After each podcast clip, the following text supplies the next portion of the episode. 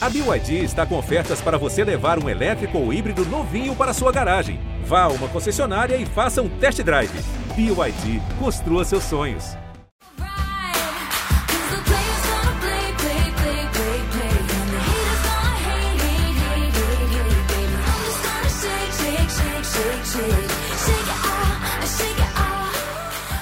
Taylor Swift se apresenta mesmo, enfim, no Brasil com seis shows: três no Rio, três em São Paulo, com todos os ingressos esgotados. Pois é, para quem não tá sabendo, se é que isso é possível, né? Esses shows fazem parte da Eras Tour, que vai rodar o mundo até dezembro do ano que vem.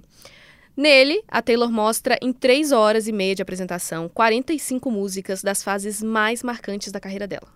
Para se ter uma ideia da grandiosidade, essa turnê caminha para ser a mais lucrativa da história. Só concorre mesmo com a última da Beyoncé, a Renaissance, que terminou agora no começo de outubro.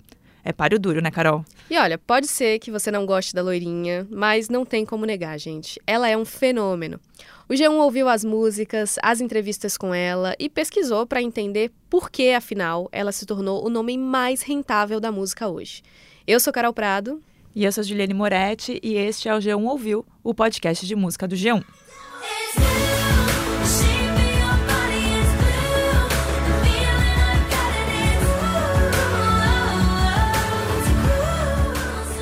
Carol, você falou fenômeno, mas é, essa palavra é mesmo apropriada? O que, que você acha?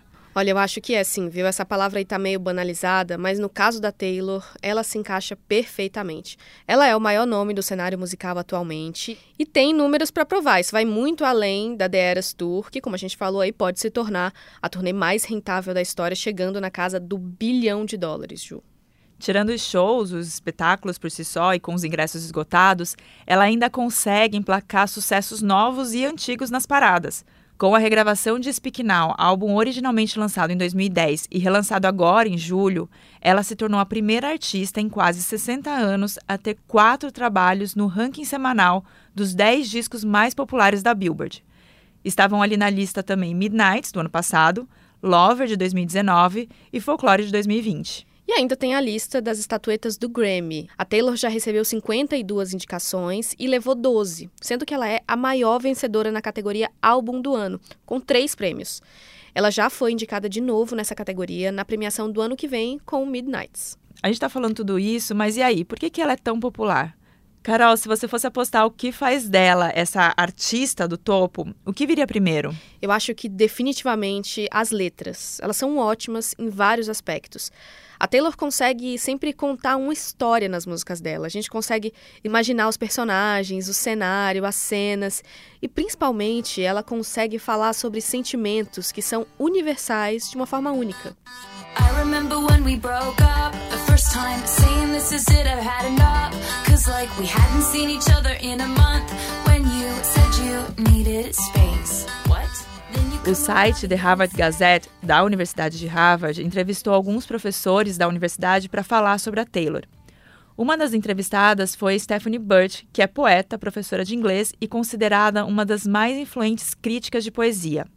Ela disse para o site que a Taylor tem um vocabulário muito extenso e é muito talentosa com a sua retórica. Pois é, a Stephanie diz, e eu concordo, que a Taylor canta bem, mas não é uma cantora incrível, e que as harmonias das músicas dela, as combinações de notas que criam ali as melodias, são bem comuns, até genéricas na música pop. Só que ela consegue moldar muito bem essas melodias a partir de uma combinação de palavras que faz a gente, desse lado aqui, criar narrativas na nossa cabeça. Pega, por exemplo, The Last Great American Dynasty.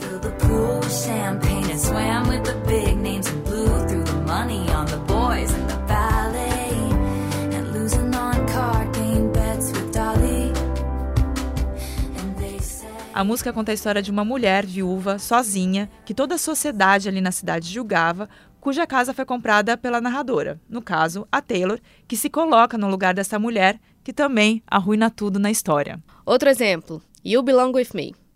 Essa é sobre uma menina que é apaixonada pelo vizinho, o garoto popular da escola, do time de futebol, enquanto ela é a menina da banda. Bem roteiro de filme adolescente, né? Quantas vezes a gente já viu essa história?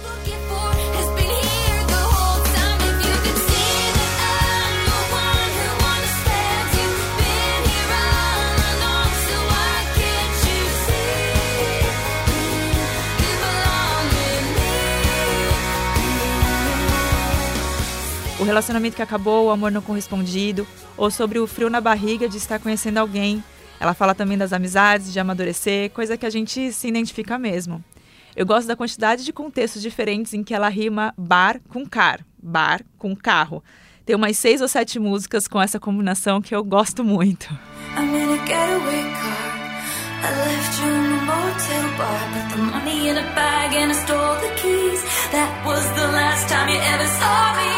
Tem também um outro lado que pega bem pra gente aqui que é milênio. A gente cresceu com a Taylor. Quando ela apareceu, ela era aquela cantora de cabelo cacheado, cantando sobre o dia a dia na escola, do garoto do time de futebol, a adolescência em geral. E ela amadureceu com a gente e as letras também evoluíram.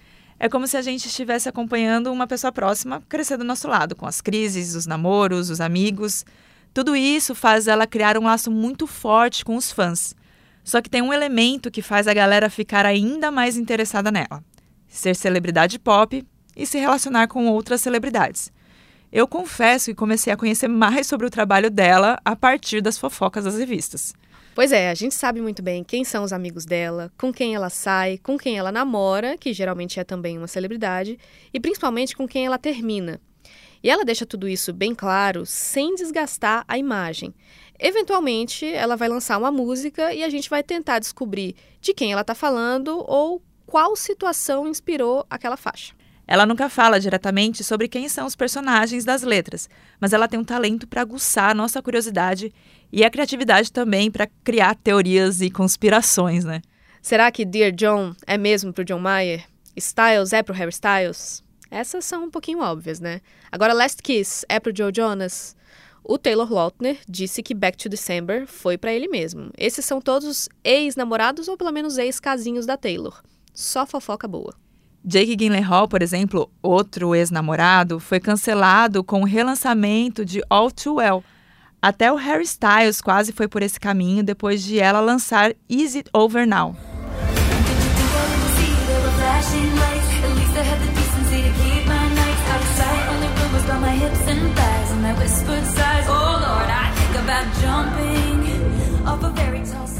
Um momento marcante na carreira da Taylor foi o VMA de 2009. Como esquecer, né? O Kanye West invadiu o palco depois de ela ter levado o prêmio de melhor clipe de uma artista feminina. Pra Kanye, na época, Beyoncé deveria ter levado esse prêmio. Yo, Taylor, I'm really happy for you. I'm let you finish. But Beyonce had one of the best videos of all time. One of the best videos of all time. E ela segurou bem a onda lá no palco. A partir dali, veio uma série de trocas de indiretas e ela mostrou como responder tanto para Kanye quanto aos críticos, fazendo álbuns. Aparecendo Speak Now, 1989, o grande sucesso dela, e o Reputation, que tem ali uma indireta para o Kanye West.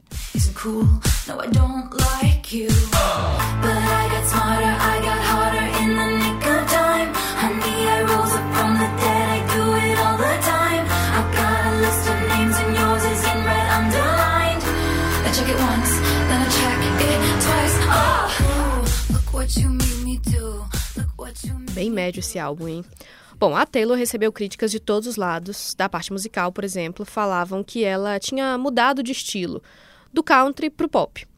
E também sobre a vida pessoal dela, que, convenhamos, é bem normal de uma mulher entrando na fase adulta. Sai com os amigos, vai para dates, namora, não namora, tem decepções. Ela tem uma série de músicas que acabam respondendo essas críticas, como Shake It Off.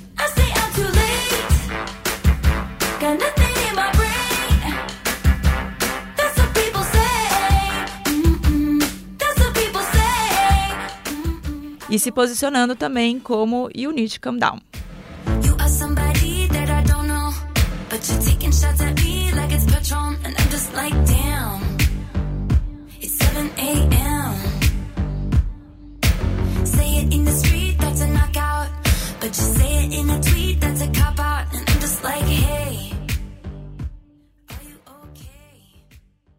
São respostas bem claras e tem uma história, Carol, que eu gosto muito e para mim é um exemplo de como ela lida com esses julgamentos de uma forma bem legal.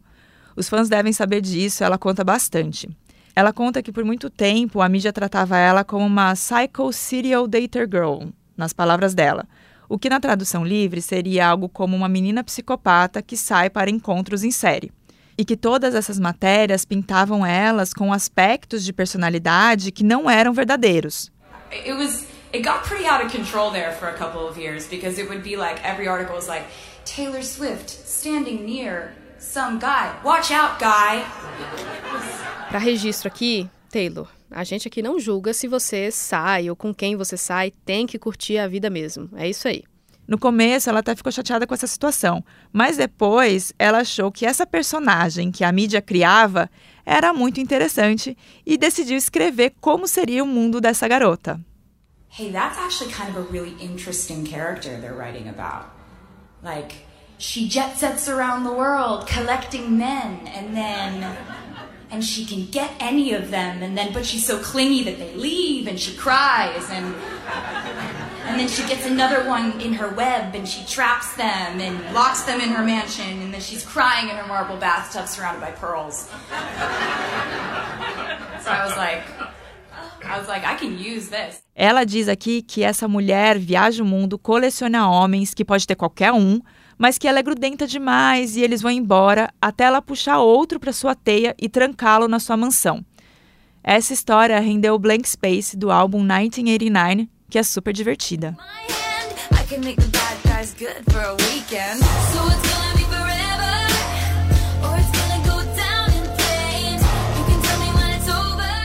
A melhor música dela, na minha opinião. A Taylor também é conhecida por desafiar o mercado. Ela foi uma das artistas que encabeçaram a briga por melhores pagamentos das plataformas de streaming para os músicos, por exemplo. O professor Ralph Giacodini, da Berklee College of Music, uma das mais conceituadas do mundo, explicou que, em geral, os fãs ou as pessoas que ouvem música, mas não estão no mercado, não conhecem essas regrinhas para o artista receber na plataforma, ou até sobre direitos autorais. Mas a Taylor começou a expor isso para os fãs, falar sobre contratos, vendas das músicas, funcionamento das gravadoras. O fato dela ter mostrado tudo isso para a base de fãs permitiu, por exemplo, que ela relançasse seus álbuns que foram vendidos pelo ex-empresário Scooter Brown. Para quem não se lembra, um resumo aqui. Os seis primeiros discos da cantora foram gravados pela Big Machine, gravadora do Scooter. Ele vendeu esse catálogo sem autorização da Taylor, já que, por contrato, ela não seria, entre aspas, dona da música. Uma brecha nesse contrato permitiu que a Taylor pudesse regravar suas próprias músicas a partir de 2020. E foi o que ela fez. Foi uma grande jogada e melhor ainda porque os fãs apoiaram. Quando sai uma nova versão de um álbum antigo da Taylor, eles sempre colocam no topo das paradas. She needed cold hard proof, so I gave her some. The envelope, where you think she got it from? Essa fanbase que também faz Taylor ficar no topo e ter a possibilidade de montar essa turnê que vai rodar o mundo. Para se ter uma ideia, até o Banco Central americano citou seus shows como um impulso para a economia americana. A estimativa é que a venda de ingressos até o fim do ano que vem pode render 1 bilhão e 400 milhões de dólares. Os especialistas avaliam que o movimento total nas cidades que receberam as apresentações da Taylor pode chegar a 5 bilhões de dólares. Best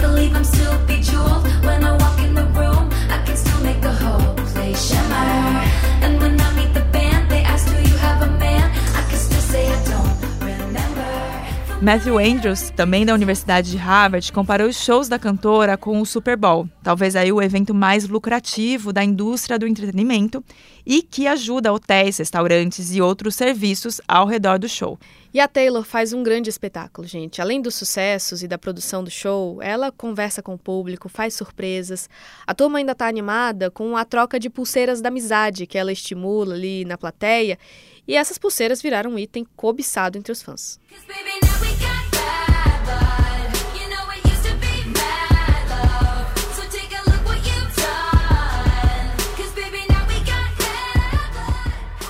Taylor se apresenta nos dias 17, 18 e 19 de novembro no Rio e nos dias 24, 25 e 26 em São Paulo. Para mais análises de fenômenos musicais, continue no G1 Ouviu.